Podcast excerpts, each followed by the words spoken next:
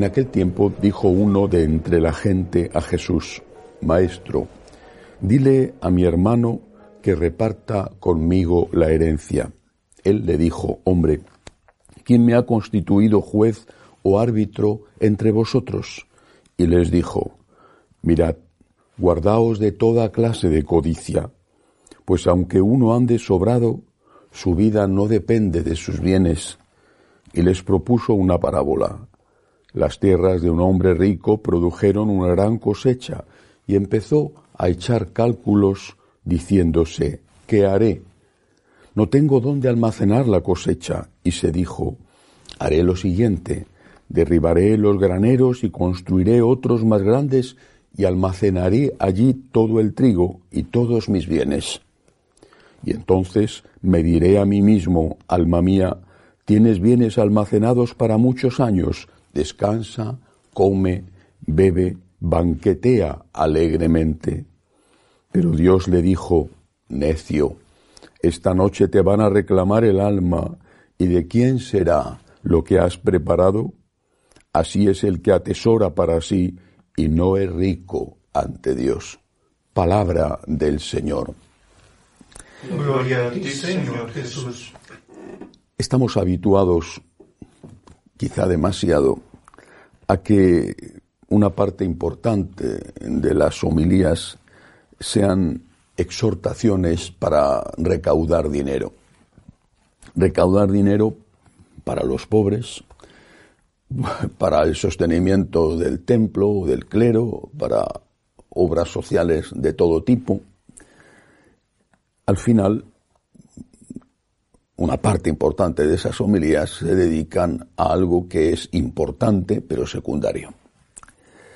Hoy Jesús habla de la solidaridad, de la caridad, de ayudar al que no tiene, pero lo hace con una perspectiva que no suele entrar en nuestras meditaciones. Antes sí lo hacía, desde hace muchos años ya no. Quitándole esta perspectiva se suprime una parte esencial del mensaje evangélico. Me refiero a la perspectiva de la vida eterna. Cuando el Señor pone esta parábola, explica que este hombre rico está, ha tenido una gran cosecha, en fin, le está yendo bien los negocios y que, como un hombre calculador, inteligente, por eso le va bien los negocios, pues está preparando su futuro. Bueno, no está criticándole por eso. Lo que está criticándole es porque cuando él prepara su futuro no está pensando en el cielo. Eso es lo que le critica. Y como no está pensando en el cielo, tampoco está pensando en los demás hombres. Si pensara en los demás hombres, probablemente, aunque no lo tuviera presente, ya estaría pensando en el cielo, pero ni piensa en la vida eterna, ni piensa en que va a haber un juicio, ni piensa en las personas que se mueren de hambre. Si este hombre rico, calculador, inteligente, perspicaz, al cual le han ido bien los negocios por suerte o por su mérito, si este hombre dijera, em, voy a volver a leer el texto, dice, entonces me diré a mí mismo, alma mía, tienes bienes almacenados para muchos años, descansa, come, bebe, banquetea alegremente.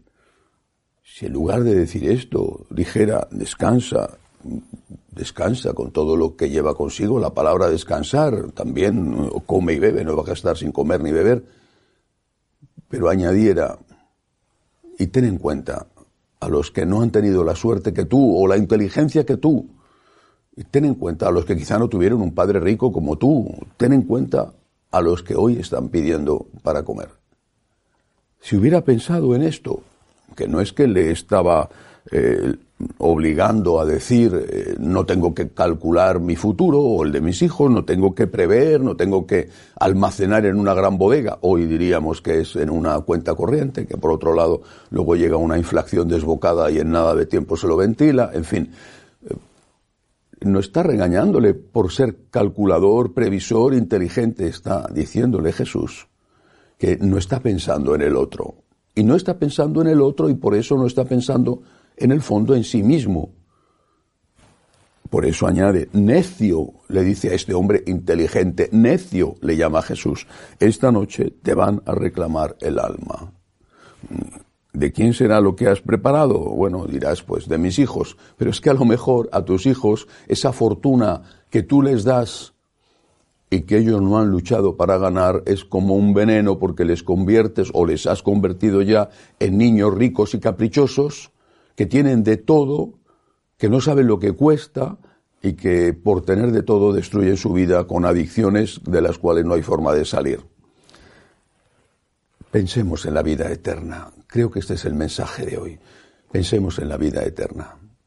Pensemos en el amor de Dios, en el amor infinito, en la divina misericordia, un amor inmerecido. Pensemos en eso.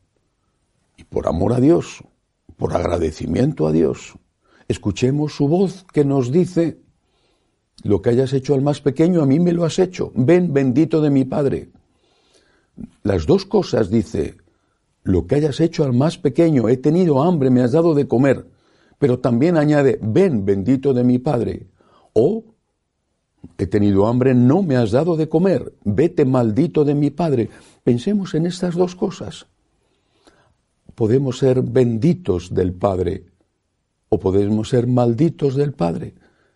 Si no somos capaces de tener un corazón suficientemente sensible y humano, generoso, para compartir con el que no tiene, pensemos al menos que habrá un juicio y que habrá vida eterna. Es como el estudiante debe de estudiar porque tiene que aprender, porque el día de mañana necesitará esos conocimientos para curar un enfermo o construir una casa, trazar una carretera. Pero si no es capaz de estudiar por amor a la ciencia, que estudie por temor al suspenso. Una y otra vez el Señor nos dice, y no queremos escucharle, hay vida eterna. Es una esperanza, es una alegría, no es un motivo de temor hay vida eterna, el juicio existe marcado por la misericordia de Dios, pero existe el juicio. Y allí escucharemos, ven bendito de mi Padre o vete maldito de mi Padre. Es que son palabras de Cristo. Es un motivo de esperanza la existencia de vida eterna, pero es una llamada de atención de alguien que nos ama, el que nos digan, ven bendito o que nos digan necio. Hagamos las cosas por amor y por agradecimiento al Dios que nos lo ha dado todo, incluso aquel que lo ha conseguido a base de esfuerzos o por su brillante inteligencia. Hagamos las cosas por amor a un prójimo que nos necesita y a un Dios que está presente en ese prójimo y que nos va a juzgar. Que así sea.